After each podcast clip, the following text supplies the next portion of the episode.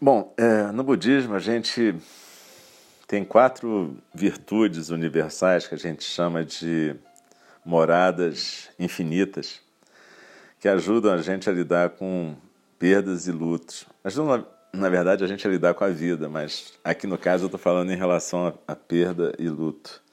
E quais são essas quatro qualidades, ou a gente chama de moradas, né? porque são como se fossem residências para a gente?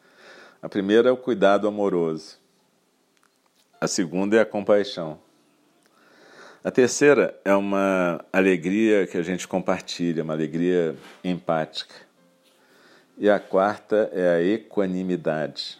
São qualidades da mente, do coração, que são inerentes à nossa natureza básica, que no caso da gente budista a gente chama de natureza búdica.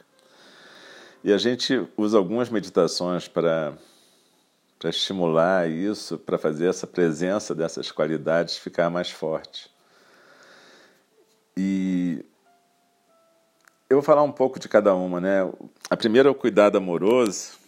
Ele permite que a gente transforme uma sensação de estar separado, isolado, alienado, que a gente perceba isso de outra forma, que a gente possa se sentir vinculado pelo amor com as pessoas que a gente gosta, né?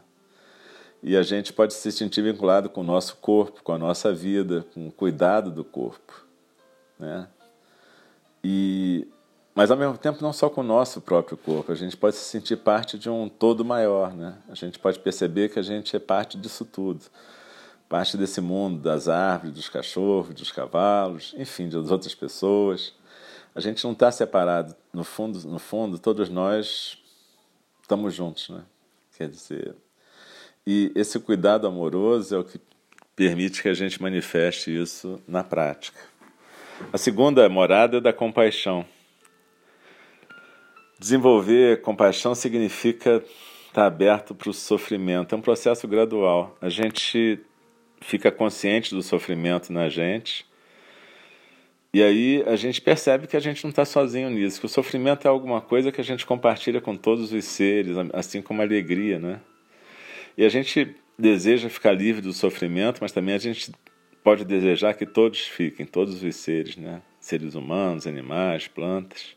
E a gente descobre que a gente pode fazer alguma coisa para ajudar nisso. E a gente, ao mesmo tempo, pode não ficar preso a nenhum pensamento sobre expectativa de resultado, que a gente vai conseguir salvar todos os seres.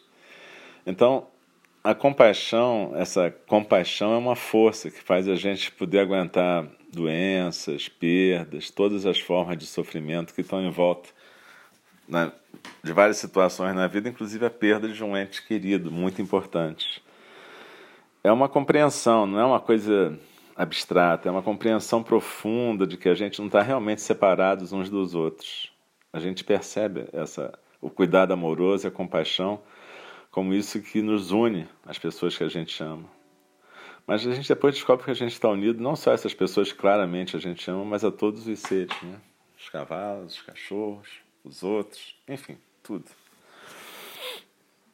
A terceira morada infinita que a gente fala é aquela alegria empática, quando a gente tem. Vocês sabem disso, quando a gente fica alegre pelo bem-estar, pelo sucesso das pessoas que a gente ama, por exemplo. É um sentimento incondicional, é, é, é quando a gente consegue ajudar o outro a viver aquela alegria, ou simplesmente a gente compartilha aquela alegria do outro. E a gente pode sempre fazer isso. A gente sempre pode desejar que todos os seres possam se libertar do sofrimento, por exemplo, e se alegrar por aqueles que ficam. Isso significa também uma prática quando a gente vê gente sofrendo em volta da gente. A quarta morada infinita que a gente fala é equanimidade. Equanimidade é como se fosse o parceiro perfeito da compaixão. É uma estabilidade da mente que faz com que a gente possa aceitar as coisas como vêm e como vão.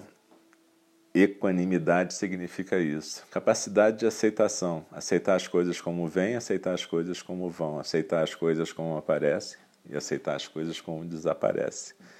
E, na verdade, dizem né, que o cuidado amoroso, a compaixão e essa alegria empática, no fundo, derivam dessa capacidade de equanimidade.